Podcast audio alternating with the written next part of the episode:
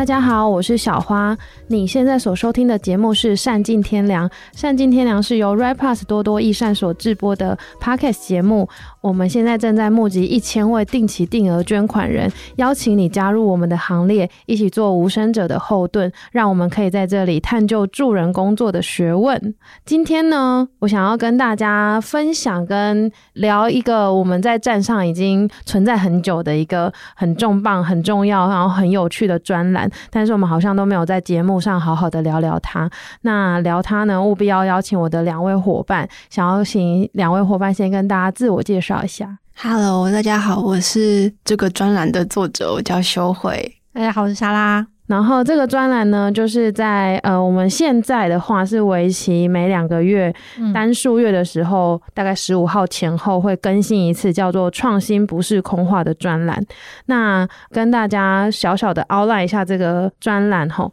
就是从我们二零一九年创站，然后其实二零二零年的四月就开始写第一篇，然后到今天已经累积二十五篇。那那时候开始的时候，一直从四月到十二月是每个月做一篇，累积的有八。八篇这么多，然后到隔年的二零二一年的一月到八月，也有请修会以外的另一个作者叫文玲，文玲写了八篇。那他中间有休更一阵子，一直到二零二二年才重磅复苏，然后现在是为期每两个月一篇，累积了九篇。那就是我自己在参与这个专栏的制作过程，觉得它是一个非常不容易的过程。包括像他中间有断过，也是因为他找题目或者是书写上面有很大的困难。那我们等一下也会请修会跟大家分享。那这个专栏呢，主要是每个月我们都会分享一个国际上非台湾的，就是在公益界或者是实物操作上的一些创新的案例。那这个创新究竟是什么意思呢？等一下也会请两位跟大家分享。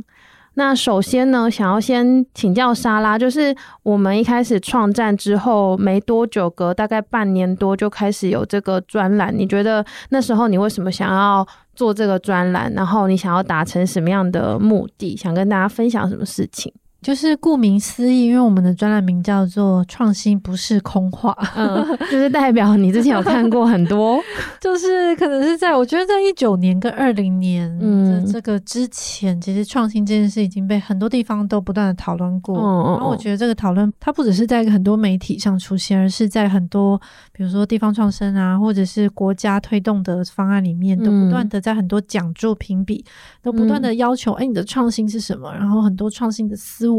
然后我觉得到后来已经有很多很多各种不同的。同样的单字，然后不同的解读。哦。对，那所以我们那个时候，当然另另外一方面，可能修慧等一下也会分享，就是以前因为我们之前有在研究，就是国外的 NGO 领域，嗯，那其实国外的非营利组织第三部门就是社会部门，其实非常蓬勃的，嗯，然后非常多元，然后非常的就是你可以说它百花齐放，嗯，那所以跟台湾的状况其实不那么一样，嗯，那所以我就会觉得，好像我有的时候。静下心来研究一下，我会发现其实国外有很多方案是我觉得很值得台湾借鉴，然后参考。那我当然就是我觉得我一直很想要把创新这个这个抽象的名词具体化，嗯，我一直很想要让它变成某些不一定是实物上台湾一定可以运用的，可是它可以是。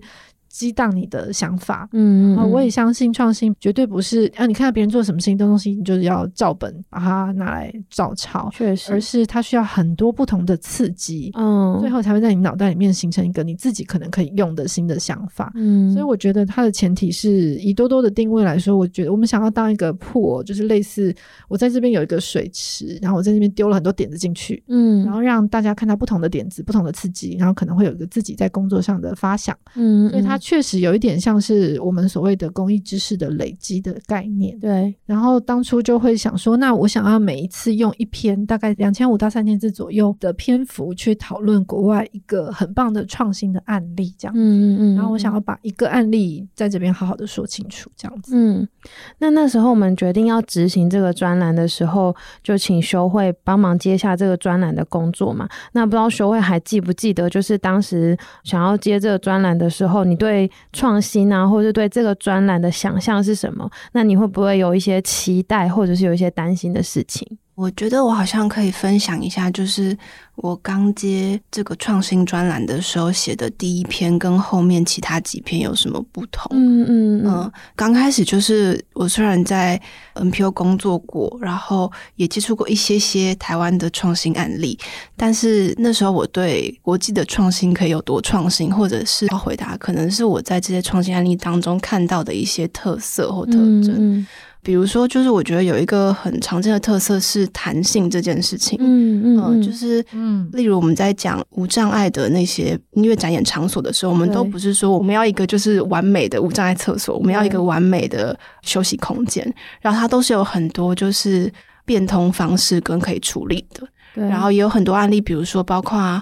New Story 那个帮难民建造社区的案例。跟这些无障碍的案例，他们都会告诉想要施行或想要效仿的人说，就是你做了这么多的努力的过程当中，你会遇到很多的困难，但是他都会告诉你说，困难是存在的，没有错，但是这不代表这整个计划或者是你要实行的事情就会失败。嗯，然后我就觉得那个做了很多努力，然后遭遇到很多挫折，都是会有的事情，但是。它还是会带来某些进步的好的改变。嗯嗯嗯嗯嗯，没错。嗯，那你们觉得在刚刚修会有稍微分享到，像我自己觉得，嗯、呃，如果要回答这一题的话，我觉得创新很重要的一个，它也不是创新的定义，但比较像是精神啦，就是它好像都很需要一大群人去实践，就没有任何一个案例是好像有一个 idea 在某个人的脑中蹦出来，然后他就可以落地，他就真的需要非常多人去理解。这件事情，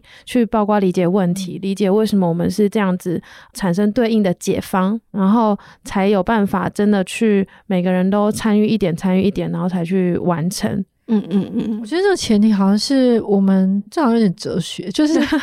一群人要么有某种相信，就是我相信这件事应该被执行或应该做得到，所以我这群人才会愿意去克服这个困难。嗯，那这个当然有个前提是，如果你是这个组织的主管，你当然你会需要给整个团队一个容错的空间。嗯，你不能对你不能发生一点点小事，你就说哎你又做错了，然后你就去指责，或者是他没有做到，然后你就会说哎你这 KPI 没有达到或者什么的，或者是我们赶时间怎样？嗯，就我觉得创新本身需要很多的脑力激荡，嗯，但是它也需要尝试的空间，嗯，然后这个尝试的过程就会需要一个容错的空间，然后在这个过程又需要一群人都相信，哎，因为我们看过很多失败的例子嘛，他们是一个组织里面某个部门，然后他提出一个，可是其他部门没有在 care 这件事情，对，然后这件事最后就会死在就是石沉大海，对，那为什么所有组织会愿意动员？我觉得它某种程度它还是回到这个组织核心的相信的价值，嗯。那这个也是回应到，就是我前面在想说，为什么我们这个专，其实我们这个专栏真的中间经历很多，刚刚有说的困难，对啊，就是有休更什么的。可是后来当然也是感谢芦苇女力的支持，公益信托。嗯，那我觉得他我们一直坚持把它留下来，是因为它里面就是会有很多共通的这些困难，嗯，还有共通的价值。我觉得它绝对是。能够让台湾的 NGO 这个公益界是能够很大程度的受惠。嗯嗯嗯，真的。如果如果说要推荐这个创新专栏的话，像我自己就最想要推荐给 NGO 工作者里面，嗯嗯、因为我相信一定很多人，不管在基层或是管理者，一定很常被要求要创新。可是，没错，可是就会脑袋空白，或是不知道怎么从何开始。当然，我的意思不是说看了这个专栏之后，你就绝对可以找到 到底要怎么创新。可是它很像是一个。脑力激荡的过程，就是在里面找到某一种精神，或者是某一种你有点被鼓励到了，原来可以这样子想事情的一个过程。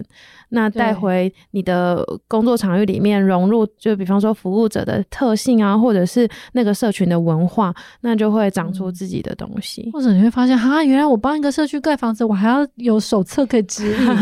就觉得很多事情很神奇。对啊，那你们有想要推荐的人吗？推荐阅读嘛？嗯，我觉得除了刚刚小花讲的，就是 NPO 工作者之外，我自己有一个自己就是很私心的经验是，刚刚提到那个就是帮难民盖房子，然后要怎么样设计一个人愿意住进去的社区，嗯，然后里面甚至有教你开工作坊地图要画多大，嗯，要怎么样一比一的提供资料，超细。然后我自己的经验是，比如说我在。之前念研究所的时候，在学校做一些有关于停车格的学权的倡议，对，然后就觉得像这种参与式设计，它是不管不只是 NPO 需要，可能学权组织也需要，嗯，然后各种公民团体，然后你只要涉及土地规划相关的人，嗯嗯，他都会受益于这个参与式设计的手册，这样子，嗯嗯。那今天呢，因为时间的关系，我们没有办法完整的跟大家分享这二十五篇，就非常欢迎大家就是回头看看这个创新专栏里面的很多细腻的细节，然后也会得到很多灵感跟启发。那我们现在呢，双月刊，但是是单数月的时候刊出，下一篇在十一月，没错，一三五七九十一，对的时候会刊出。欢迎大家就是继续支持阅读，就是一种支持，分享也是一种支持，然后分享给你的好朋友，嗯、